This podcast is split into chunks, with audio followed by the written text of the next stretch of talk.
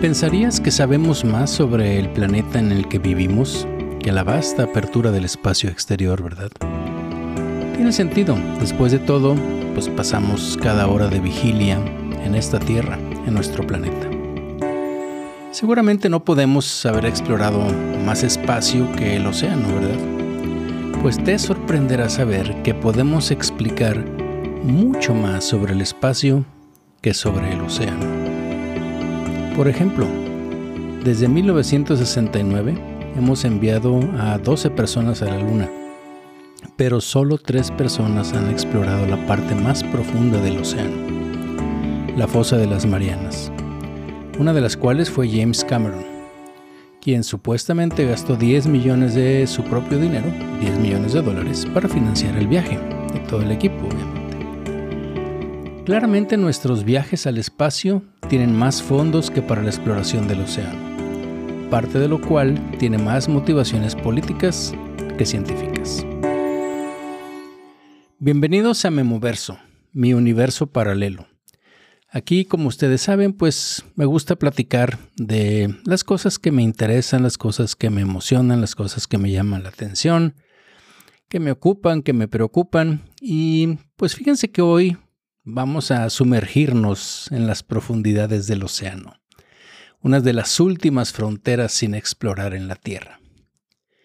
Como lo decía en la introducción, la exploración del espacio puede dominar los titulares, pero aquí, justo a nuestro propio planeta, el océano profundo permanece en gran parte sin explorar y lleno de misterios.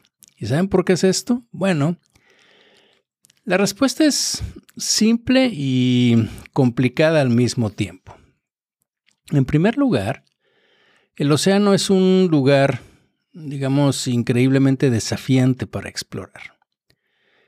La presión del agua en el fondo del océano puede ser cientos de veces mayor que la presión atmosférica en la superficie, y las temperaturas pueden caer a niveles pues, muy bajos, gélidos. Y a pesar de estos retos, la vida ha encontrado una manera de prosperar en estas profundidades. Ya hemos platicado de ello, ¿se acuerdan? De hecho, estas formas de vida de en la parte de estas eh, termas, de estas partes que están en el fondo del océano, es una vida única, es de alguna manera las razones por las que estamos tan interesados en explorar el océano profundo y razón por la cual la NASA está también trabajando mucho en eso, pero bueno, no quiero distraerme de, eso por el punto que quiero platicar con ustedes. Pero bueno, volviendo a esto, fíjense que los organismos que viven en las profundidades del océano obviamente han desarrollado adaptaciones increíbles para sobrevivir en este ambiente extremo. Y al estudiarlas, pues obviamente podremos aprender más sobre biología, sobre evolución y posiblemente descubrir nuevas aplicaciones, incluso médicas y biotecnológicas. Además, la exploración del océano profundo puede darnos información crucial sobre nuestro planeta y sobre otros planetas y sobre otras lunas y la manera como podemos explorarlas y encontrar vida si es que existen en otras partes. En el caso de nosotros, por ejemplo, los sedimentos en el fondo del océano pueden contener registros de cambios climáticos a lo largo de millones de años, eh, los procesos químicos que ocurren en el fondo del océano, pues obviamente todo esto juega un papel crucial en el funcionamiento de nuestro planeta a nivel tanto químico como biológico. Pero la exploración del océano profundo también ha tenido su parte de tragedias, desde el hundimiento de los submarinos, accidentes de buceo y el más reciente, obviamente, el accidente de Titán. El submarino Titán, de lo que yo creo que todos nos dimos cuenta, que quería llegar una vez más a ver el Titanic. Cada una de estas tragedias nos recuerda los peligros de explorar las profundidades del océano y nos impulsa a mejorar la seguridad y la eficacia de nuestras expediciones submarinas. Y es que existen múltiples dificultades técnicas y físicas y de eso es prácticamente lo que me motivó a pues hacer este podcast y platicar con ustedes, como dice el título del podcast a propósito pues de esta tragedia que sucedió. Y para entender esto más o menos, pues fíjense que la presión del agua en las profundidades del océano es, como les decía, extremadamente alta. Hasta unas mil veces la presión atmosférica normal en las fosas oceánicas más profundas. De hecho, por ahí buscando y pues documentándome para este podcast en algunos lugares, viene que la presión del océano eh, y la, la, presión que hace como si fuera de la gravedad, pues es igual, más o menos, ellos calculan como si tuviéramos 50 aviones jumbo encima de nosotros, nada más para tener la idea de... Eso es en la, en la parte más profunda, ¿sí? que serían como 8.000 metros. Acuérdense que el, el Titanic, donde querían llegar ellos, está más o menos como unos 3.800 metros. Y ese, ese, es uno de los puntos, ¿no? La, la presión a la cual están sometidos. Pero la otra cosa que es muy interesante, que a veces se nos olvida, pues es que en esa profundidad, pues el, océano es completamente oscuro, frío y em, en muchas ocasiones, incluso si nos vamos a esas fosas termales, pues es corrosivo. Y estas condiciones extremas hacen que sea técnicamente muy difícil, además de costoso, diseñar y operar vehículos sumergibles que puedan pues soportar estas condiciones y obviamente limita nuestra capacidad para explorar y estudiar el fondo del mar. Y bueno, pero ustedes me pueden decir, sí, pero no tiene nada que ver con lo del espacio, ¿no? Bueno, piensen que la observación del espacio se puede realizar primero desde la Tierra utilizando un telescopio, ¿ok? Acuérdense que al principio les decía que conocemos quizá más del espacio, de, obviamente, galaxias, estrellas, planetas, etcétera, que el fondo del mar. No quiere decir que el espacio sea más pequeño del fondo del mar, obviamente, ¿no? Pero ¿qué tanto podemos explicar de esto? Y entonces les decía de los telescopios que pueden recolectar una cantidad significativa de datos, como les digo, pues de planetas, obviamente hemos platicado aquí, de estrellas, de galaxias y de muchos fenómenos astronómicos sin la necesidad de enviar físicamente ningún hardware, ¿no? Ningún equipo, ningún robot y pues obviamente tampoco humanos, aunque también pues es lo que se quiere, ¿no? Pero por otro lado, si nos vemos lo que estábamos hablando, pues la observación del fondo del mar requiere enviar físicamente equipos al, pues al lecho marino, al fondo marino, que deben ser capaces de resistir estas condiciones extremas que les platiqué ahorita, ¿no?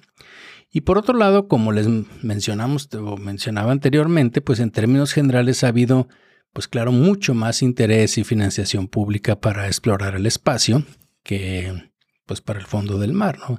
Hay programas como de la NASA en los Estados Unidos, la ESA, que es la European Space Agency, la agencia europea, la semejante a la NASA. Incluso ahorita, por ejemplo, pues hay empresas privadas, ¿no? Ya hemos hablado de SpaceX, de Elon Musk, hemos hablado de Blue Origin. De hecho, hoy, por ejemplo, fue el primer viaje mm, que se realizó con éxito de Virgin Galactic. Fue su primer vuelo comercial suborbitario. Y pues bueno, todas estas compañías y el gobierno, y muchos gobiernos, pues han invertido gran cantidad de recursos en la exploración espacial. Y aunque también existen programas de investigación oceánica, pues obviamente la cantidad de dinero y el interés público en general, pues no es exactamente lo mismo que como, por ejemplo, ir a conquistar Marte o cosa por el estilo. Además, el espacio es literal casi, ¿no? Infinito y una cosa es, interesante, pero es como tridimensional, ¿no? Lo que significa que hay una pues, cantidad prácticamente ilimitada de espacio en el universo, pues, que puede explorar en cualquier dirección. Y por otro lado, pues el océano, aunque es evidentemente muy grande, ocupa el 71% de nuestro planeta, pues es fundamentalmente un entorno bidimensional, ¿no? La mayoría de la vida y los procesos oceánicos, o sea, nomás nos podemos mover eh, digo, plano, si llegamos hacia, hacia el fondo, porque la, mayoría de la vida, de los procesos oceánicos, pues se concentran básicamente en la superficie y en el fondo, pues aunque podemos pensar que hay cosas interesantes, pues en gran medida, pues es como si fuera un desierto frío, oscuro y simplemente está cubierto con agua, ¿no? Lo hemos platicado en alguna otra ocasión. Pero es importante recordar que a pesar de las condiciones extremas que existen en las profundidades del océano, que son estas presiones increíblemente altas, las temperaturas frías, la falta de luz solar, pues la vida ha encontrado maneras de adaptarse y prosperar y eso es algo que, que a mí en particular me llama mucho la atención. Las criaturas de las profundidades del océano de alguna manera han desarrollado adaptaciones pues definitivamente únicas para sobrevivir en las condiciones extremas, ¿no? Muchos peces de aguas en esas profundidades tienes, tienen cuerpos blandos, muy flexibles, muy pocos huesos para resistir lo que es la alta presión. Y muchos organismos, también hay muchas bacterias, hemos hablado de eso, quizá de ahí se originó la vida, ya lo, ya lo hemos platicado. También se han adaptado a un metabolismo para funcionar eficientemente a esas bajas temperaturas también.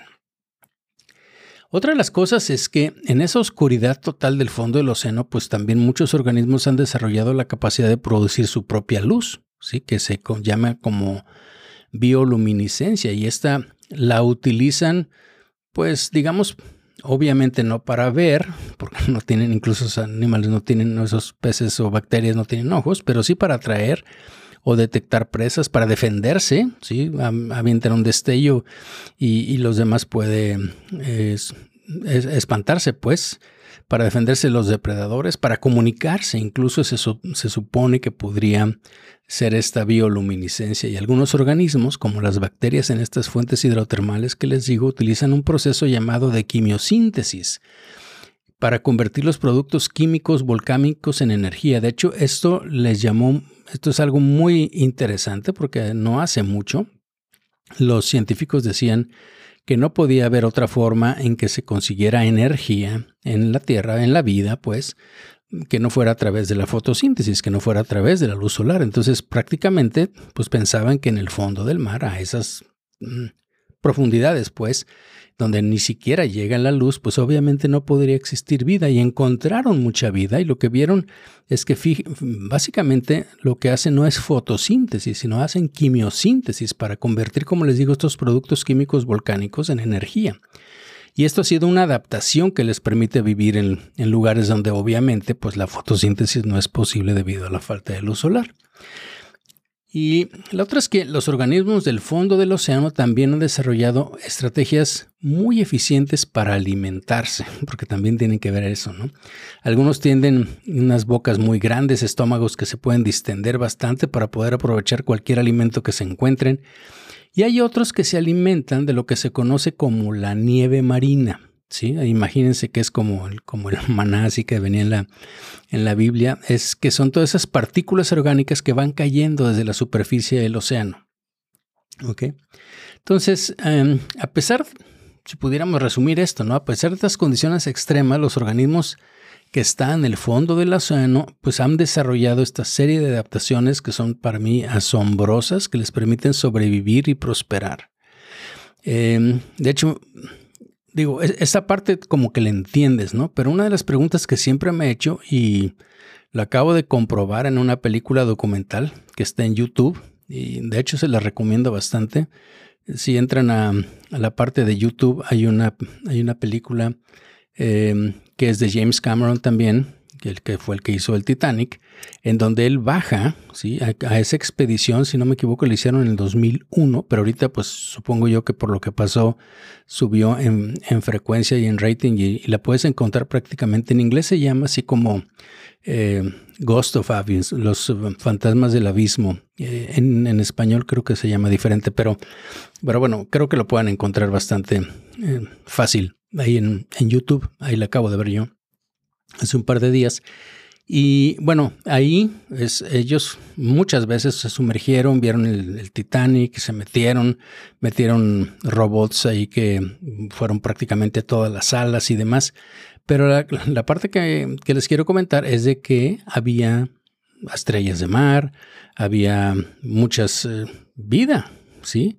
A esas profundidades. Y obviamente, pues esto se los digo por lo que pues por lo que sabemos que pasó, y ahorita les platico de lo que pasó con este submarino, eh, que fue lo que se hizo noticia y la razón por la cual estoy platicando ahorita con ustedes. Entonces, esas, esa capacidad de los peces de aguas profundas para resistir las enormes presiones del fondo del océano radica en que han relacionado, que se han, han producido unas, eh, eh, una, una manera de de estructurar las proteínas que ellos tienen, ¿sí? que se llaman piezolitos, y que, y que hacen que estén como en vesículas que ocupen mucho más espacio, que sean menos compresibles Y esta ha sido pura adaptación evolutiva, ¿no? Este, como yo les decía ahorita, generalmente tienen los peces eh, de, lo que han sacado, es, pues son cuerpos muy blandos. obviamente no los pueden comprimir por una falta de espacios de aire, no tienen aire.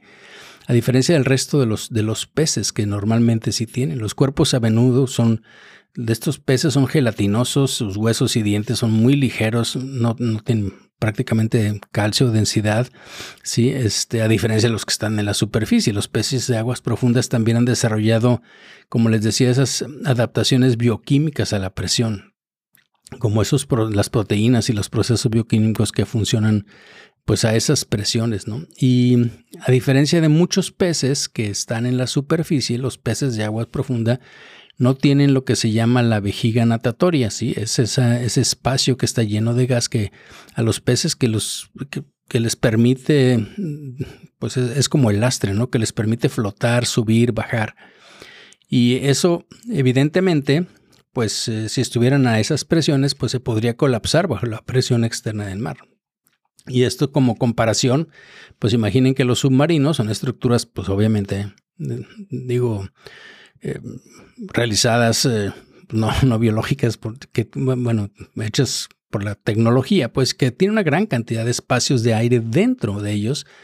¿Por qué? Porque tienes que acomodar la, la, tripulación, los instrumentos y estos espacios de aire evidentemente son susceptibles de colapsarse bajo la presión de las profundidades del océano. Y bueno, sabemos y los, nos podemos imaginar también, ¿no? Los submarinos modernos pues están diseñados para soportar estas altas presiones, pero siempre hasta cierto punto, ¿no? Y esto es por los materiales que son extremadamente fuertes, las paredes, el casco gruesas, pero hay un límite en cuanto a la cuánta presión puede soportar incluso el submarino más fuerte y mejor diseñado. Y entonces, la, digamos que si podemos comparar, pues los peces de aguas profundas y los submarinos pues tienen una, diferentes estrategias, pero también limitaciones para lidiar con la presión del fondo del mar, que es lo que más eh, nos interesa para el, el caso del accidente que sucedió. Y bueno, en este contexto, pues la exploración del fondo marino, al igual que pues, cualquier frontera desconocida, pues ha tenido sus partes de tragedias y dificultades como nos podemos imaginar, ¿no? Pero esto es, digo, lo sabemos, ¿no? El progreso, el descubrimiento, pues vienen con un costo y la historia de la exploración submarina, pues está llena de historias de peligros, de accidentes y pérdidas. Revisando el tema, fíjense que una de las tragedias más conocidas fue la del submarino estadounidense el Treasure, USS Treasure. Eso fue en 1963. Y durante en, este, en este submarino, durante las pruebas de inmersión en aguas profundas, el Treasure sufrió una falla catastrófica y se hundió en el Atlántico Norte. Y se llevó consigo toda la tripulación de 129 hombres. El accidente del Treasure fue un duro golpe para la Marina de los Estados Unidos y condujo a importantes cambios en la forma en que se diseñaban, construían y operaban los submarinos. Otra tragedia que a lo mejor sí se acuerdan, yo lo tengo ahí medio eh, por allá, ya lo vi en las noticias, fue la del Kursk, que fue un submarino nuclear ruso que se hundió en el mar de Barents, allá por Rusia, en el 2000 después de una explosión que hubo a bordo. A pesar de todos los esfuerzos que hicieron de rescate, y eso duró algunos días ahí en los medios, los 118 miembros de la tripulación pues obviamente murieron y el hundimiento del Kursk fue uno de los desastres submarinos más graves de la historia, y digo aparte de la cuestión nuclear, y marcó un momento muy sombrío, digamos, en la exploración y explotación del océano.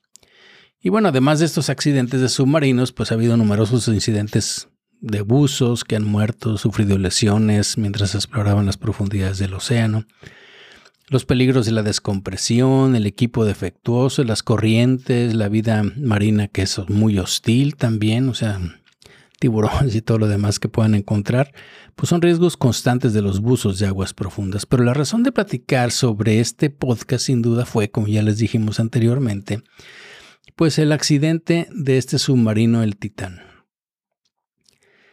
Fíjense que este submarino la expedición hacia el naufragio del Titanic zarpó de San Juan de Terranova el 16 de junio, ¿sí?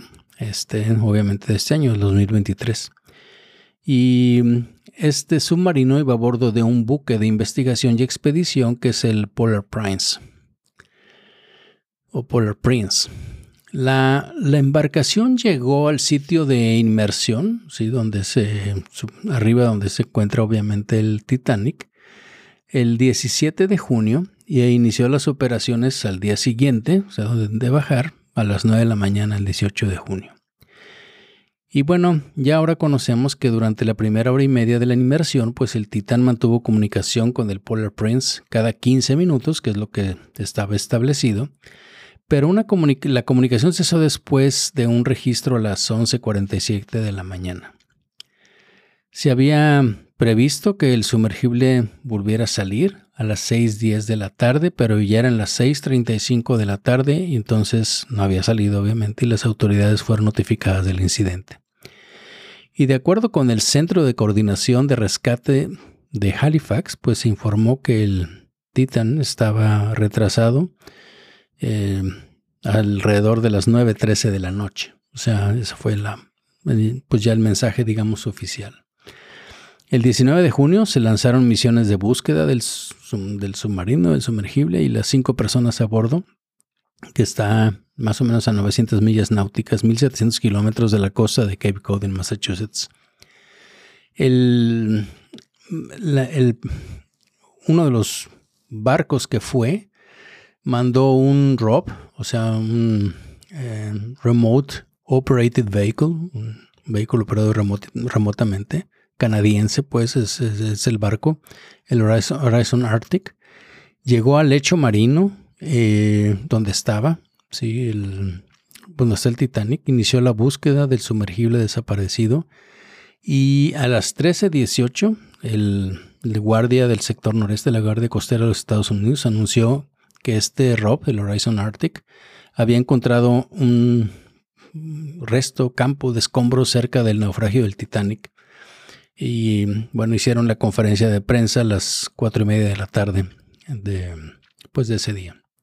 Posteriormente se confirmó que los escombros encontrados obviamente pertenecían al sumergible y la Guardia Costera de Estados Unidos confirmó la pérdida del sumergible debido a la implosión de la cámara de presión y afirmó que se habían encontrado partes del Titán en el lecho marino aproximadamente a unos 488 500 metros de la proa del Titanic. Y entonces, creo que todos nos dimos cuenta de esto, ¿no? Y la, la, la cuestión es, bueno, ¿qué le pasó? ¿No? ¿Qué, es, ¿Qué es una implosión?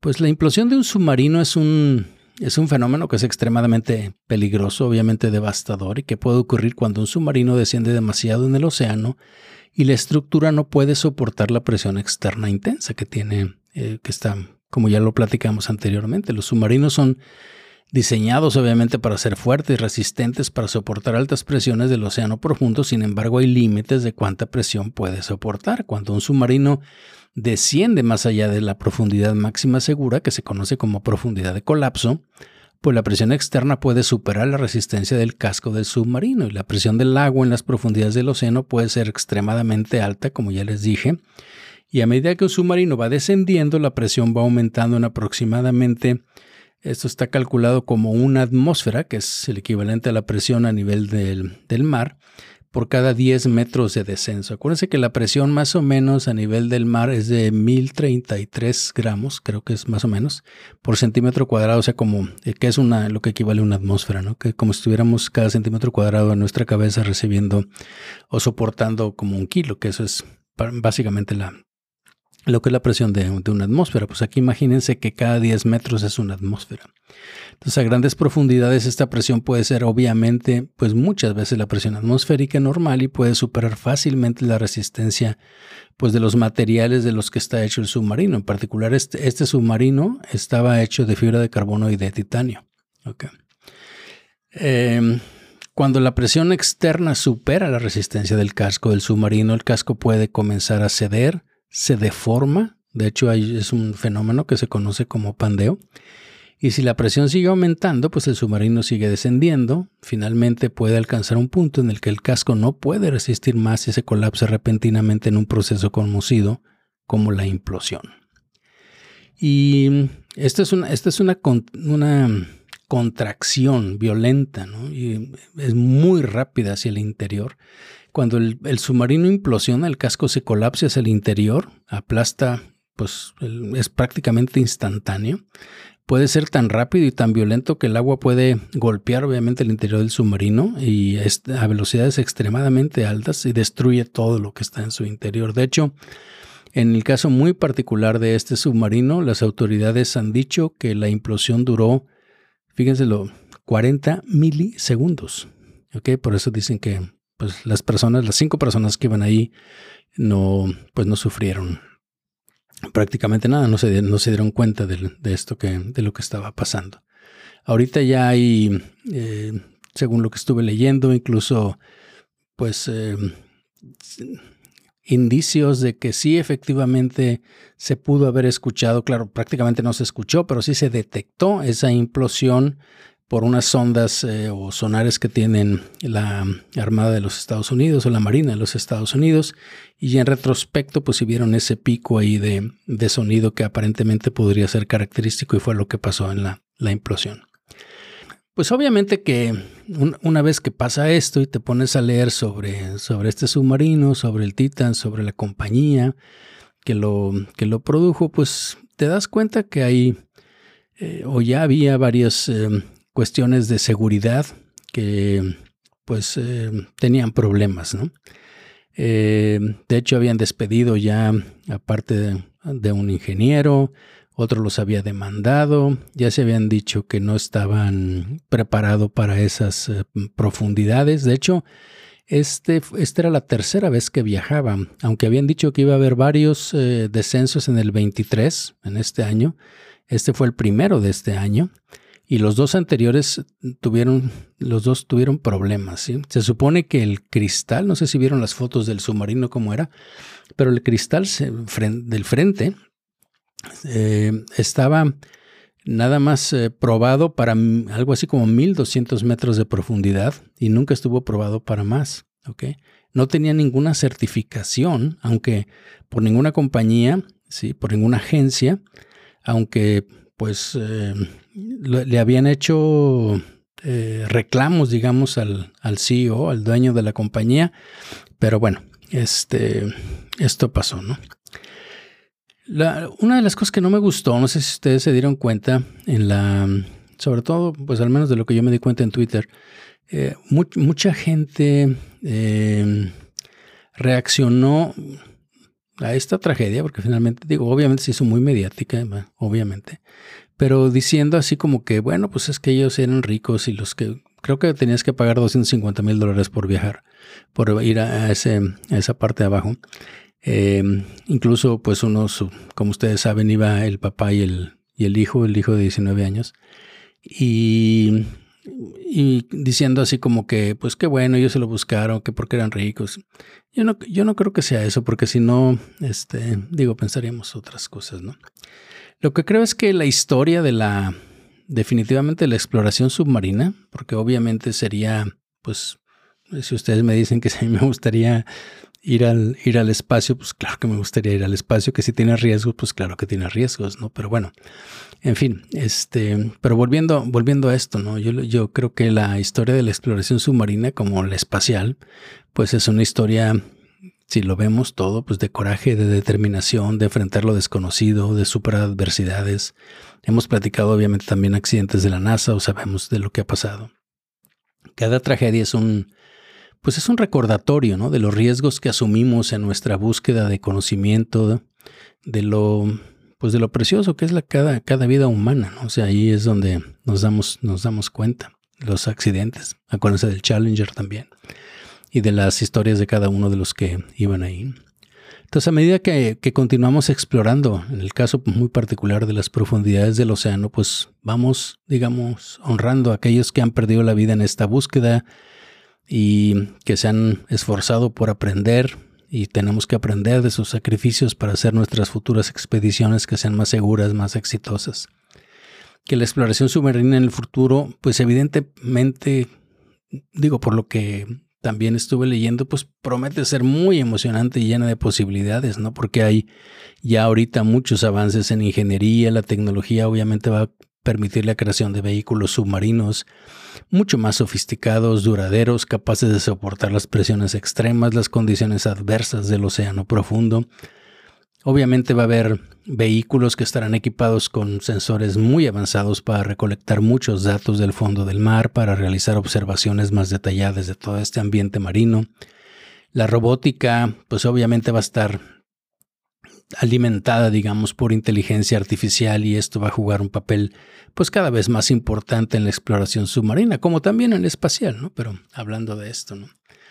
Los vehículos submarinos autónomos, eh, los vehículos operados remotamente, pues obviamente van a dar, a llevar muchas misiones de, probablemente de mucha, de más duración, eh, no tienes que llevar humanos, van a recopilar muchos datos, van a realizar experimentos y pues como les decía, sin la necesidad de la presencia humana constantemente, como normalmente se necesita prácticamente ahorita.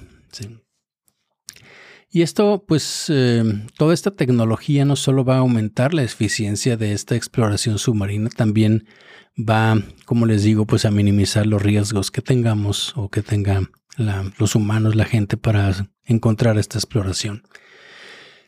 Pero a pesar de los avances en la tecnología, fíjense que gran, por ejemplo, ahorita si lo vemos, porque uno, uno puede pensar, ¿no? Pues oye, ¿y qué? ¿No conocemos el océano? Pues gran parte del fondo del océano sigue sin ser mapeado a detalle. De hecho, está mapeado, sí, existe un, un, mapa prácticamente, bueno, con algunas excepciones, supongo, de áreas de interés, como donde está el Titanic, pero prácticamente todo lo demás que está mapeado está mapeado con, eh, imagínense que el detalle es cada 5 kilómetros. O sea, tenemos, tenemos información más detallada de la superficie de Marte, muchísimo más de metros, comparado con los kilómetros que se necesitan. Entonces, sí tenemos una idea obviamente de las cordilleras y de las eh, grietas que hay en el fondo del mar, pero con una resolución muy baja pero en el futuro esperemos que esta tecnología de mapeo y sondeo pues avance hasta un punto en el que podamos obtener digamos un mapa muy detallado y completo del fondo del océano y esto nos va a proporcionar pues una mejor comprensión de la topografía, lo que a su vez nos va a ayudar pues para muchas cosas de investigación, búsqueda de recursos también. Sí, sí podemos eh, identificar cosas eh, interesantes de materiales, de metales, etcétera. Y a medida que exploremos más el fondo del océano, seguiremos descubriendo nuevas formas de vida que se han adaptado a las condiciones extremas del océano profundo. Y obviamente esta, esta investigación, si la trasladamos a la otra parte que estamos viendo, pues va a proporcionar una visión única de cómo la vida puede adaptarse a ambientes extremos, lo que puede tener implicaciones no solo para la biología, sino, como les platicaba, para la astrobiología. Podemos explicarnos o podríamos saber qué buscar en otros planetas, incluso en otras lunas, como las Júpiter, en donde se piensa que existen, bueno, sabemos que existe agua o que existe metano líquido, que existe eh, manera en que pudiera haber vida, no como la conocemos aquí, pero también la que está ahí abajo tampoco es como la típicamente la conocemos aquí. Entonces, a medida que aumente nuestra comprensión de los océanos y sus ecosistemas, será cada vez más importante, pues protegerlos. Las expediciones submarinas futuras evidentemente tendrán un enfoque, un enfoque mucho mayor en el estudio del impacto del cambio climático de la actividad humana que estamos haciendo en los océanos, ver qué tanto de lo que estamos tirando ya está en el fondo del mar y qué efecto está teniendo y pues cómo mitigar estos impactos. En última instancia, la, la, exploración del océano profundo pues no es solo una cuestión de curiosidad científica, ¿no? es una búsqueda de la pues de la comprensión de nuestro planeta, una oportunidad para maravillarnos de la resistencia y resiliencia y adaptabilidad que tiene la vida y, también pues es una llamada de proteger y preservar todos estos ecosistemas que finalmente son únicos solo de nuestro planeta y que nos hemos dado cuenta que son muy frágiles. ¿no? El océano profundo en muchos aspectos podríamos decir como es eh, un espejo de nosotros mismos, ¿no? La vida dicen que se originó en el mar, o que ya hemos platicado que podría ser que no es el caso, ¿no? Pero, pero sí es, es, eh, es un recordatorio cuando vemos ese gran abismo, y no estoy hablando del espacio, estoy hablando de los fantasmas del abismo, como dijo James Cameron en, ese, en este, pues es un recordatorio de nuestra pequeñez en este esquema del universo, en este punto azul que somos nuestro planeta. Es una manera en que nos damos cuenta de nuestra capacidad para adaptarnos y sobrevivir y de nuestra responsabilidad de cuidar el mundo que nos rodea, de, de cuidar este pequeño punto azul en el que vivimos. Pues bien, espero que esta plática haya sido de, pues de tu interés. Como siempre, te agradecería mucho tus sugerencias, tus comentarios en todas las redes sociales en las que eh, pues publico esto. Que me puedes encontrar en la página de memoverso.mx o en el correo de memolizondo.memoverso.mx. Muchas, muchas gracias por acompañarme y pues nos escuchamos en la próxima.